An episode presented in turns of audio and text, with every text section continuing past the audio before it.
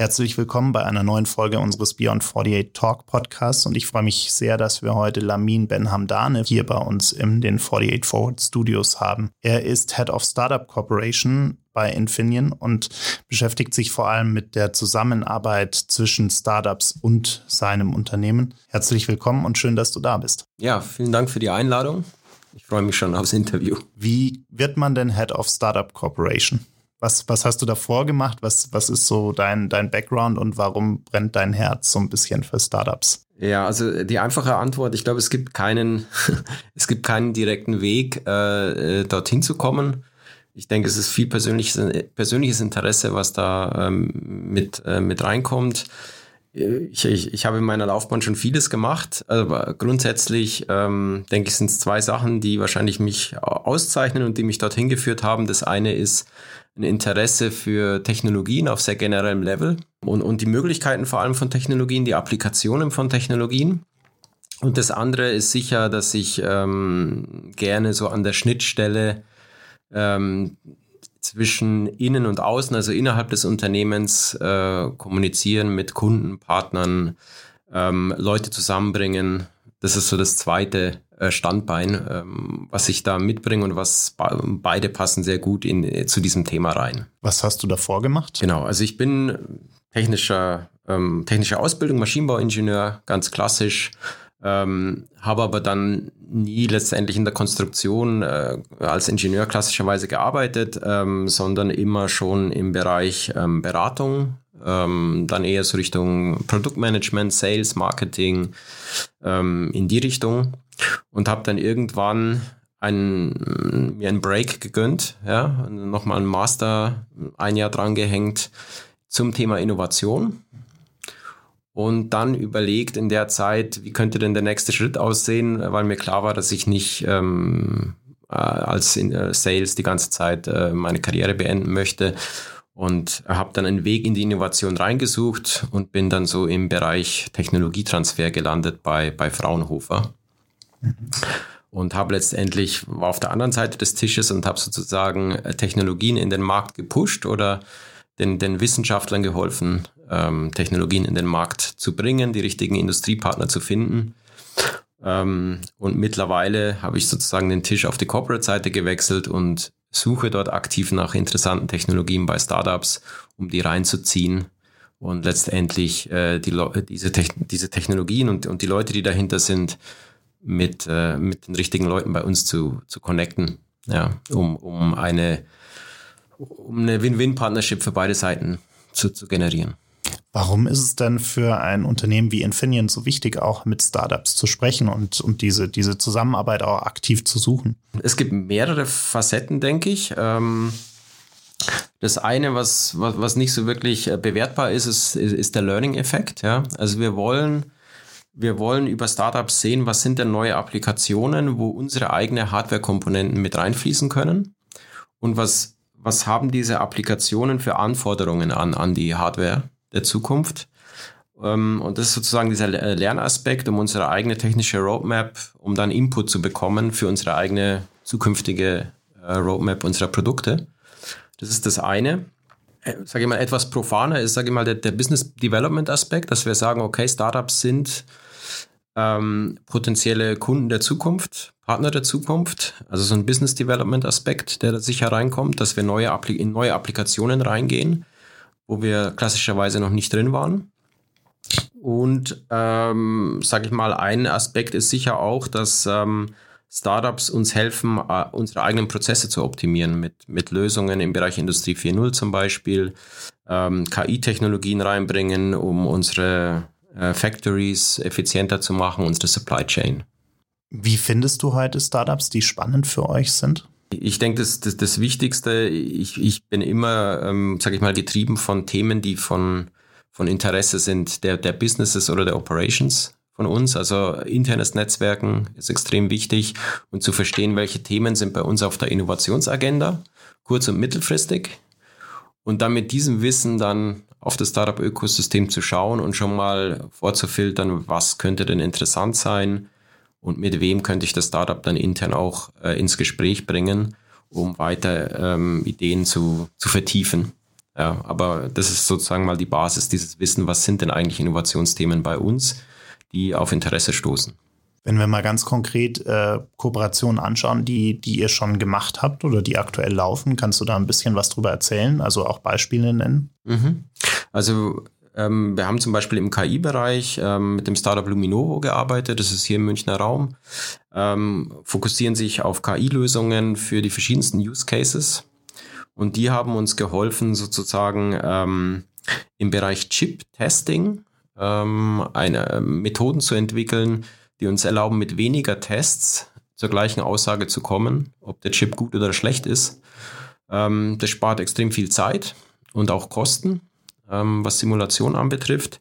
Und äh, das ist ein, ein konkretes Beispiel, wo Startups uns helfen, unsere eigenen Prozesse zu optimieren über KI.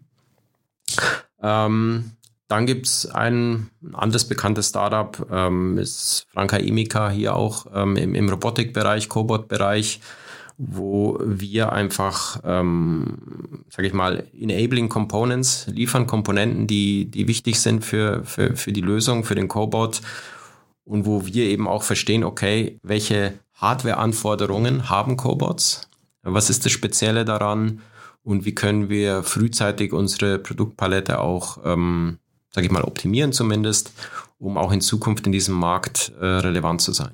Wir hatten tatsächlich gerade erst äh, vergangene Woche auf einer Veranstaltung von uns ein äh, Franka Emika Case äh, ausgestellt dort auch. Mhm. Ganz spannend, was da passiert. Das heißt, bei solchen Sachen geht es auch wirklich darum, was könnt ihr auch von, von eurem Know-how, von eurer auch Produktpalette am Ende des Tages einbringen, um auch solche Sachen überhaupt erst möglich zu machen, beziehungsweise besser möglich zu machen. Genau, genau. Also einerseits äh, so in der Zusammenarbeit klassisch, was, was gefragt ist, ist ähm, unsere neuesten Komponenten, die wir zur Verfügung stellen, aber auch kombiniert mit unserem technischen Know-how, was wir haben im, im Hardware-Bereich, Elektronikbereich, sage ich jetzt mal, also dieser, dieser Support, dieser Advice. Ähm, genau. Und dann äh, was wir natürlich dann im, im zweiten Schritt zur Verfügung stellen, nachdem so ein erster Demonstrator steht, ähm, oder ein erster Prototyp ist, dass wir sagen, okay, ähm, in, in bestimmten Fällen können wir euch ähm, global äh, vermarkten. Ähm, wir können euch mit bestimmten Kunden ins, ähm, ins Gespräch bringen, die, die wir haben. Wir können unsere globales, globale Marketing-Power nutzen.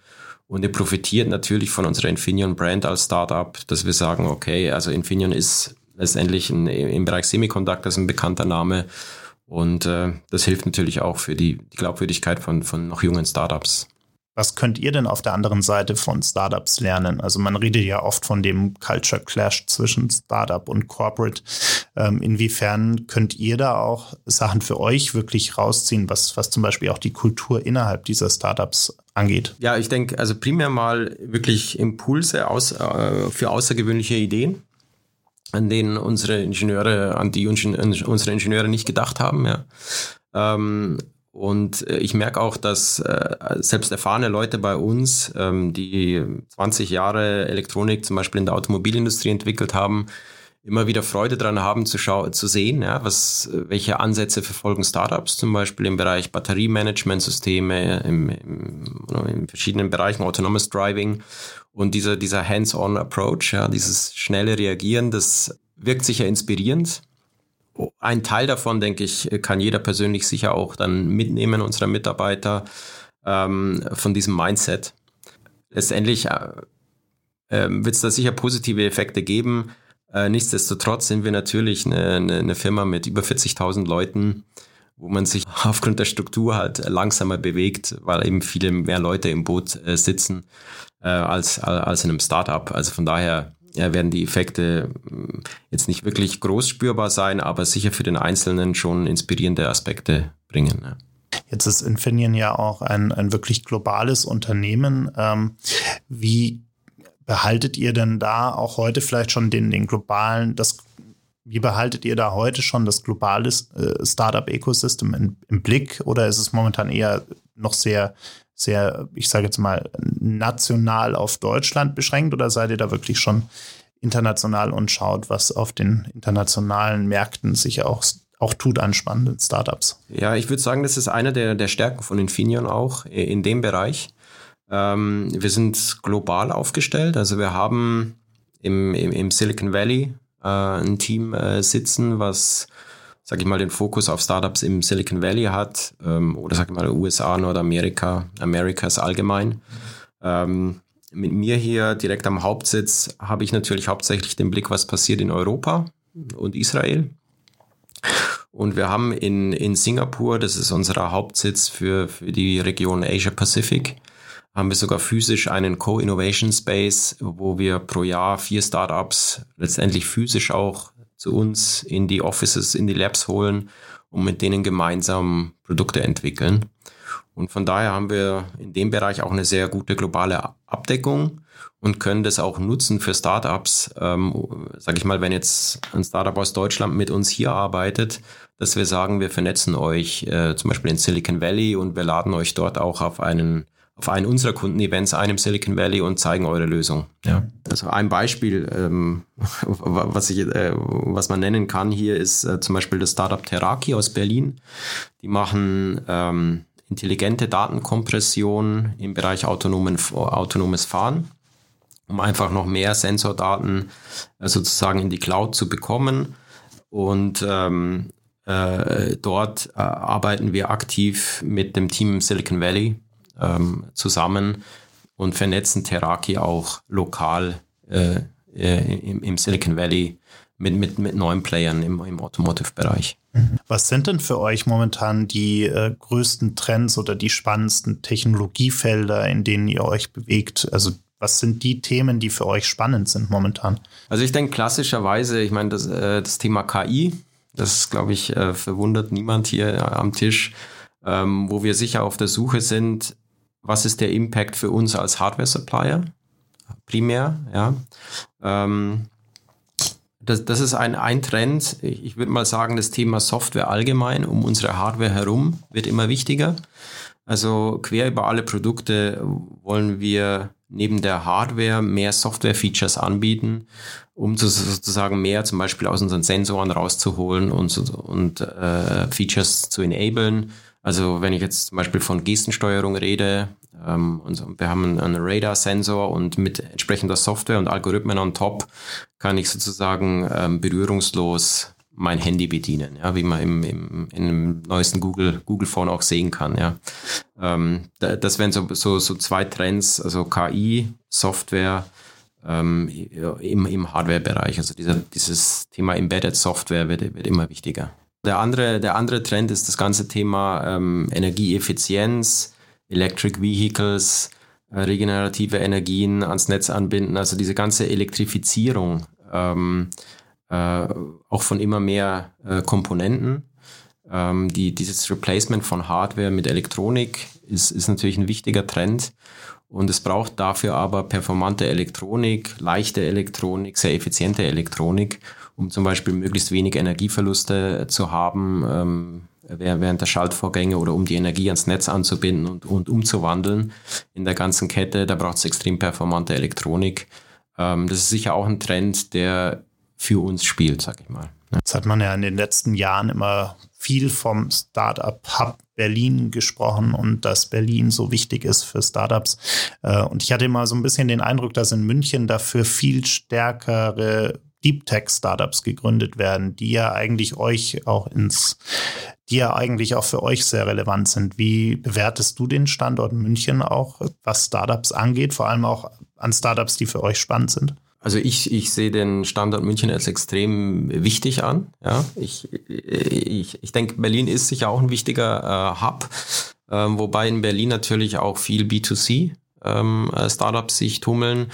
Aber so wie du richtig sagst, ich denke im Bereich B2B, Deep Tech haben wir in München ein perfektes Ökosystem. Also wir haben ähm, starke Unis, ja, ähm, wir haben äh, starke Entrepreneurship Center auch an diesen Unis und wir haben eine Menge an Corporates und, und, und Startups, immer mehr Startups, die ähm, hier äh, entstehen und die wirklich diesen Bereich B2B Deep Tech adressieren. Also ich denke, München muss sich da nicht verstecken wenn man als Startup, das in diesen Themenbereichen, von denen du gerade gesprochen hast, arbeitet ähm, und man möchte mit euch in Kontakt kommen und man möchte mit euch zusammenarbeiten. Wie geht man das am besten an? Habt ihr Events, auf denen ihr präsent seid?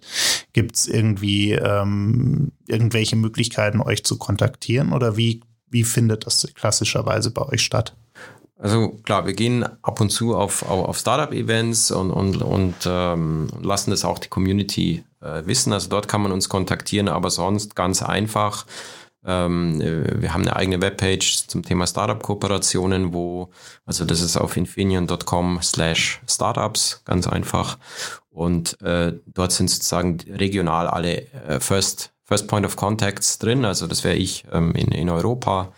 Ähm, äh, aber wir haben auch Kontakte, wenn ein Startup aus USA kommt oder in Asien sitzt. Also das ist so regional verteilt. Dort stehen die ersten Kontakte drauf. Es gibt auch ein, ein erstes Formular, ein Webformular, wo man erste Infos geben kann, äh, auch schon erste Gedanken über, über Synergien zu, zu Infineon. Und das macht es uns dann einfacher, äh, die Diskussion dann äh, weiterzuführen und vor allem den Connect zu machen zu den richtigen Leuten bei uns. Denkt ihr unabhängig von Startup-Kooperationen eigentlich auch über eigene Investments in Startups nach? Wir sind im, wir haben jetzt keinen eigenen äh, Corporate äh, Venture Arm wir, wir investieren in Einzelfällen, in, äh, in, in Startups. Ähm, da gibt es ja auch Beispiele ähm, wie, wie XMOS zum Beispiel, ein UK-Startup im Audiobereich.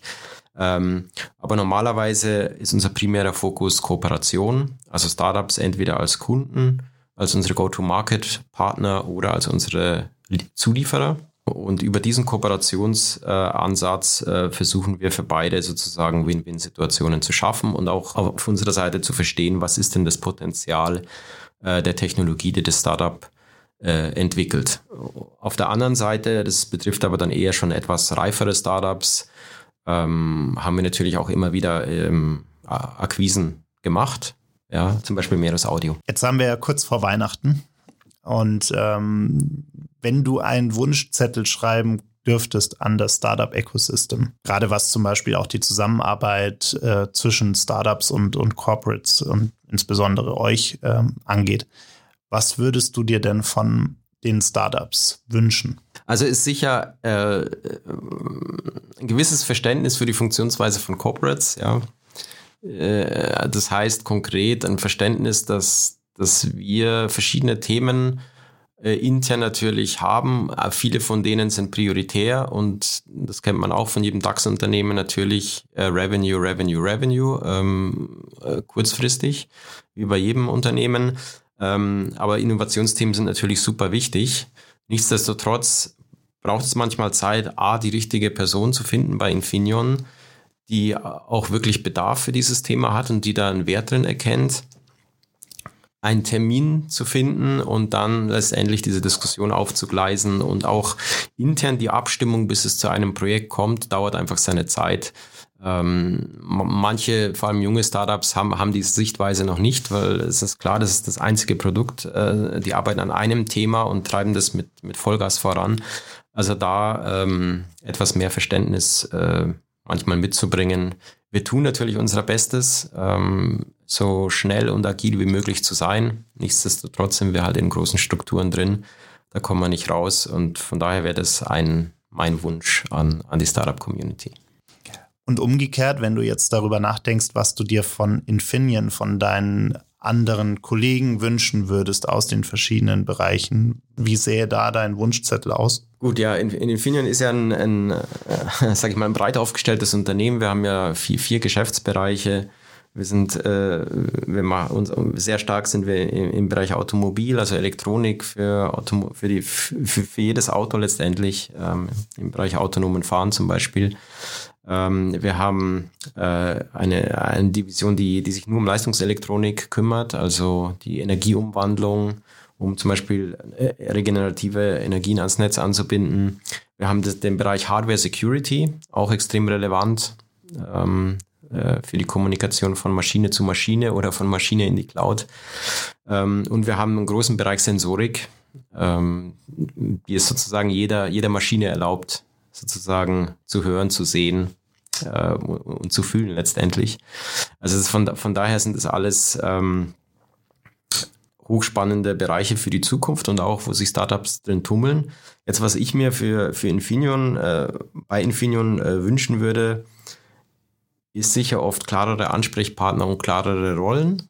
Ähm, eventuell auch ein klareres Zeitcommitment für solche Innovationen. Ähm, das entwickelt sich oft über die Zeit und über das Gespräch, ist aber am Anfang oft nicht klar. Aber was man sicher sagen kann, äh, wenn wir den richtigen Ansprechpartner gefunden haben und wir, sage ich mal, ähm, ein Agreement haben, dass wir uns auch Zeit äh, für dieses Startup nehmen, dann bleiben wir da auch äh, wirklich dran und, und, und, und, führen das zum, zum Erfolg, ja, auch längerfristig. Jetzt habe ich vorhin dir ja schon mal kurz von unserem 48 Forward Festival erzählt ähm, und dass wir hier gerade in der Planung sind für nächstes Jahr. Und ich habe mir vorgenommen, gerade jetzt auch in der Vorweihnachtszeit, mal jeden, der hier bei mir im Studio sitzt, zu fragen, warum er denkt, dass Optimismus momentan in unserer heutigen Zeit wichtig ist, gerade wenn wir darüber reden, über die Zukunft nachzudenken und die Zukunft aktiv zu gestalten. Warum sollten wir da optimistisch rangehen? Gut, ich denke, ja, so wie du sagst, also ich, ich denke, wir haben viele Herausforderungen ähm, in der Zukunft ich, ich bin von Natur aus optimistisch. Ich denke, wir haben auch in der Vergangenheit immer wieder große Herausforderungen gehabt. Wir haben es immer wieder geschafft, die Herausforderungen zu lösen, ähm, sei es auf politisch-gesellschaftlicher Ebene, ähm, sei es auch durch den Einsatz von Technologie. Und von daher äh, denke ich und ich hoffe es auch sehr, dass wir, dass wir auch unsere eigene Kreativität, die wir mitbringen, ähm, konstruktiv nutzen werden, ja, um, um, um solche Herausforderungen ähm, positiv, positiv anzugehen. Es gab es ja gerade äh, bei den großen Herausforderungen in den letzten Jahrzehnten immer oft Kommunikationsschwierigkeiten zwischen den Leuten, die Technologie entwickelt haben und den Leuten, die zum Beispiel politische Weichen stellen mussten. Was könnte man denn machen, um hier wirklich auch ein besseres Verständnis für beide Seiten auf beiden Seiten hinzubekommen? Also, dass man auch wirklich irgendwie die Leute dazu bringt, sich gegenseitig besser zu verstehen. Ich denke, das, das Thema wirklich äh, Zusammenarbeit über Grenzen hinweg, also jetzt, wenn wir beim Corporate-Thema bleiben, ähm, zwischen Corporate und anderen Playern. Ja, ich meine, es ist natürlicherweise so, dass viele sozusagen den Hauptteil ihres Geschäftes in, innerhalb der Wände eines Corporates äh, verbringen ähm, und, und dort der Hauptfokus ist. Aber ich denke immer wieder dieser Input von außen, sei es von Kunden, sei es von Startups, ähm, äh, von politischen Akteuren, ist, ist schon sehr wichtig, ja, zu schauen, dass da regelmäßig ein Austausch äh, stattfindet. Ähm, ich denke, das ist wie man das organisiert, ist dann die andere Frage, aber ich, ich denke, das ist ein, wichtig, ein, wichtiger, ein wichtiges Ziel, was man anstreben sollte, dass man immer wieder über die Mauern schaut, über den Tellerrand sozusagen hinausschaut. Jetzt hast du vorhin schon mal über künstliche Intelligenz gesprochen. Jetzt bin ich eigentlich fest davon überzeugt, dass wir dieses Thema nur dann vernünftig angehen können und auch gesellschaftlich vernünftig angehen können, wenn wir es hinbekommen, in den nächsten 10 bis 20 Jahren sehr aktiv und transparent darüber zu sprechen. Also quasi eine Art Aufklärung zu schaffen, was eigentlich KI ist, was KI macht, was KI kann, was KI auch vielleicht mal können wird. Hm, wie siehst du denn die Zukunft von KI? Welche Rolle wird KI in unserem Alltag in 20 Jahren zum Beispiel spielen? Und wie wichtig findest du es, dass wir jetzt anfangen, darüber zu reden, die Leute mitzunehmen auf der Reise? Also ich, ich denke, KI ähm, habe ich mehrere Gedanken dazu. Einerseits ist das Thema heutzutage massiv overhyped. Ja. Ich, ich denke, ähm, es geht weder eine Bedrohung von KI aus, wie es oft gezeichnet wird. Äh, ich, ich denke, KI hat viele Potenziale, aber KI steht auch noch äh, komplett am Anfang. Ich, ich denke, ähm, in, in 20 Jahren wird KI sicher immer wichtiger werden. Das Thema wird sich weiterentwickeln.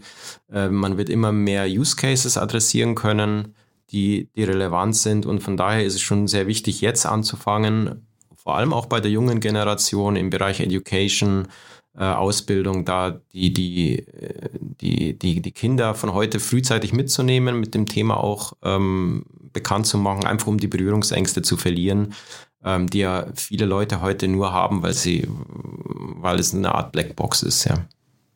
Weil ja auch die Themen immer komplexer werden. Also wir haben ja für jemanden, der jetzt nicht wie, wie wir zum Beispiel täglich sich mit diesen Themen beschäftigt, für den ist es ja wahnsinnig komplex, überhaupt noch irgendwie am, am Ball zu bleiben und zu verstehen, was da draußen eigentlich passiert.